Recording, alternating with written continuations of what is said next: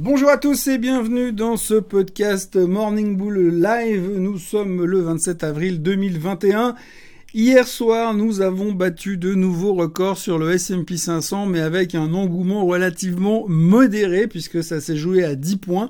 Néanmoins, c'est quand même un nouveau record. On a perdu le compte du nombre de records qui ont été battus sur le S&P 500 en 2021. Mais encore une fois, on est au plus haut de tous les temps. C'est pas, c'est à peu près la même chose sur le Nasdaq mais euh, pas tout à fait. Il manque quelques encablures pour y arriver. Qui sait, ça sera peut-être réglé ce soir. Le gros sujet de la journée d'hier, ça aura été principalement, et j'ai envie de dire uniquement, les attentes et des chiffres de Tesla qui sont sortis après la clôture.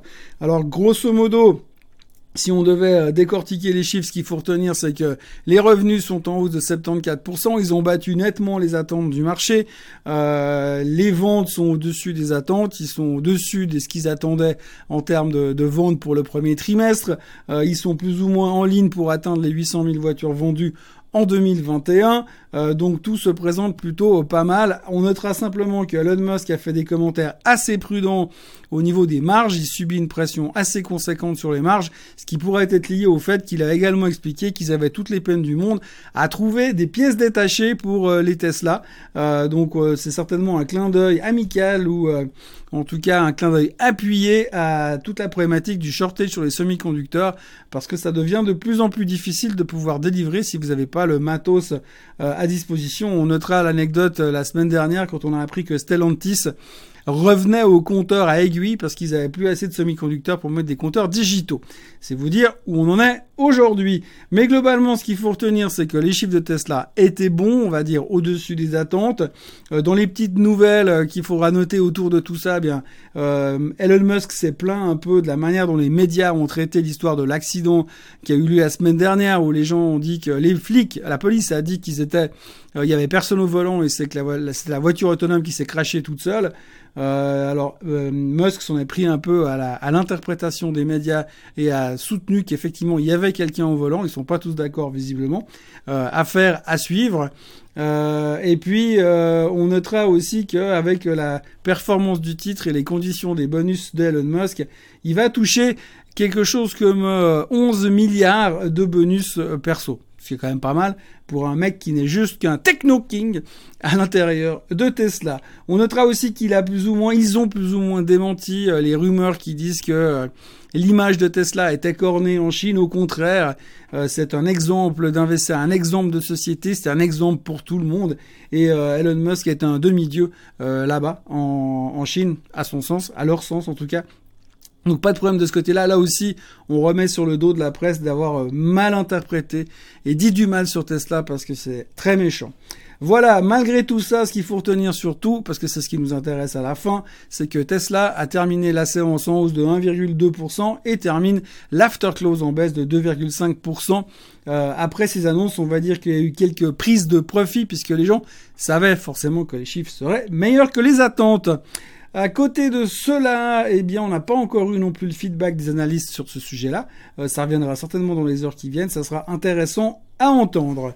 Autrement, on continue toujours un peu dans la thématique des résultats ce matin, puisque on a eu droit aux chiffres de HSBC qui étaient meilleurs que les attentes, on a eu droit aux chiffres d'ABB qui étaient meilleurs que les attentes, les chiffres de Novartis qui étaient un peu décevants, et puis on a eu les chiffres aussi euh, de l'UBS qui a vu son bénéfice grimper de 15%, alors qu'ils ont quand même subi une perte de 500 millions, euh, entre 500 et 700 millions, grâce à Archegos, donc on n'était pas tellement au courant qu'ils étaient aussi impliqués dedans.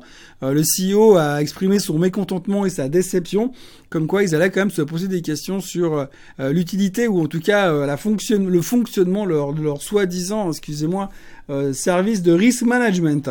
en tout cas, l'UBS a fait des chiffres qui étaient globalement corrects, mis à part ce problème-là. On verra comment ça sera interprété. C'est clair que 500, 700 millions de pertes, c'est beaucoup moins pire que ce que nous a montré le Crédit Suisse. Autrement, on notera aussi que ce soir, il y aura beaucoup de chiffres qui continuent à être publiés. Euh, chiffres de Microsoft, chiffres de Google et AMD after close. Donc on verra un peu l'ambiance au niveau de la tech, de la vraie tech. Ça devrait bien se passer pour Microsoft et Google. Techniquement plutôt bullish sur AMD, il faudra voir ce qu'ils vont nous sortir. Mais comme Intel a perdu pas mal de parts de marché à droite à gauche, on pourrait supposer que ce serait peut-être une partie qui sera euh, de récupérer pour AMD. Euh, autrement, il faudra retenir aussi un nom un nom quand même, euh, retenez Microvision. Microvision, c'est le nouveau euh, chouchou chéri adoré euh, des gens de Wall Street Bet. C'est une boîte qui fait du laser à utilisation de ce que vous voulez pour l'instant, mais on parle de médical, on parle de, voitures autonomes. enfin bref, comme d'habitude, quand il y a une nouvelle technologie, ça peut être utilisé à tout et à n'importe quoi parce que c'est génial. On a déjà vécu ça dans la bulle spéculative de l'an 2000. je pourrais vous citer des exemples à tir larigot. Mais voilà, on revient sur Microvision. Microvision qui est une boîte donc dans le laser basé à Washington et qui a perdu de l'argent l'année passée, qui a vu son, ses revenus baisser de 60%, qui valait 2,50$ il y a 6 mois en arrière et qui vaut 50 dollars à la clôture d'hier soir. Pourquoi? Parce qu'elle a pris déjà 50% rien qu'hier, 50% la journée d'avant. Pourquoi? Parce que c'est simplement le titre le plus mentionné sur les forums de Wall Street Bet et de Reddit. Donc tout le monde est chaud bouillant, on parle de tout ce que vous voulez, hein, d'applications, de développement de la technologie, voire de takeover. Et puis surtout, il y a 20% de short sur le titre. Et, euh, donc euh, les, les traders de Wall Street Bet sont en train d'essayer de leur mettre la pâtée comme ils l'ont déjà fait sur GameStop à l'époque. Donc on le voit, c'est pas simple, mais ça revient. On a de nouveau un hyper speculation stock qui revient en pleine figure. Donc souvenez-vous, Microvision, on va probablement en reparler ces prochains jours. Ça devient du tout grand n'importe quoi. Et si on a encore une fois besoin d'exemples comme quoi on est en train d'atteindre des niveaux dans la connerie, eh bien, visiblement, on a encore un point de plus à mettre, une coche de plus à mettre sur le tableau. Euh, Autrement, ben voilà, comme je vous le disais aujourd'hui, euh, on va se continuer à se concentrer. Donc je vous le rappelle que ce soir, il y aura les chiffres de, euh, de, la, techno after close, mais avant, il y aura aussi GE et, euh, et Eli Lilly et UPS qui publieront. Euh, donc on verra un petit peu ce que ça va donner tout ça. Dans les questions du jour, on m'a demandé ce que je pensais des actions psychédéliques basées la plupart au Canada comme Compass Pathway ou Silos Therapeutics. Euh, y compris un ETF qui s'appelle Horizon Psychédélique. Euh, la psychédélique, les actions psychédéliques.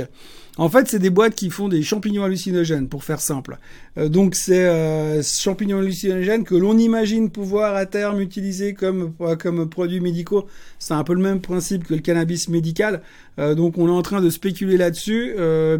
J'ai envie de dire, pour répondre en deux minutes, c'est ultra jeune, ultra spéculatif et ultra dangereux. Donc, euh, ce qui veut dire que vous pouvez effectivement en faire. Par contre, euh, il faudra le faire avec parcimonie dans, le cadre d'une allocation de portefeuille complète.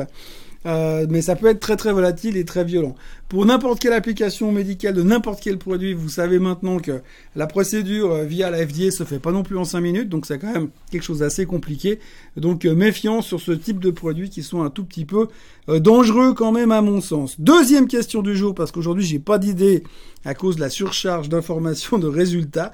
Euh, la, personne, personne me demande ce que je pense du tracker de l'ETF QYLD, soit un covered call sur le Nasdaq qui sort euh, en ce moment un dividende de 12% par année avec un versement de 1% mensuel environ. Alors, il me demande est-ce que ça fait du sens dans un marché qui pourrait partir en bear market? Alors, en covered call, vous avez des titres Nasdaq, vous vendez des calls un peu plus haut en espérant soit ne jamais être exercé, encaisser la prime, soit être exercé, ensuite vous rachetez le titre, vous revendez des calls et vous profitez de ce coup d'opportunité, de ce coup, euh, de, cet encaissement de prime qui est tributaire de la volatilité des marchés, euh, qui vous permet de reverser ensuite une commission, enfin un dividende, euh, une forme de dividende à vos, à vos clients. Donc c'est bien, ce genre de produit c'est bien, ça marche super bien quand les marchés montent, c'est beaucoup plus compliqué quand les marchés baissent parce qu'il y a moins de dynamique et puis moins de volatilité. Donc c'est clair que dans ce, genre de produit, j'aurais envie de dire dès qu'on a une tendance qui change et qu'on passe dans un bear market, si on venait à baisser vraiment, euh, eh bien, je pense que ça va être beaucoup plus compliqué de sortir des rendements pareils. Ça ne veut pas dire qu'ils sortiront pas de rendement. Ça veut simplement dire que les rendements risquent d'être un tout petit peu moins excitants qu'avant, mais en plus, vous allez perdre, vous allez aussi avoir une perte sur le niveau du capital, puisque, eh bien, vos positions vont se réduire de plus en plus, et donc il y aura un double effet qui se coule, j'ai envie de dire là derrière. Donc c'est vraiment, je pense, un, trend following euh, ETF qui marche très bien à la hausse, comme souvent euh, dans tous ces produits qui sont un petit peu euh, structuré euh, dans des marchés euh, bullish comme on vit à peu près aujourd'hui. Voilà ce qu'on pouvait dire globalement sur les marchés. Donc Tesla, Tesla et Tesla pour le moment. Ensuite, on va rajouter les autres. Je vous rappelle encore que demain, il y aura Apple After Close et puis Facebook, et puis ensuite vendredi, euh, jeudi soir, il y aura Amazon.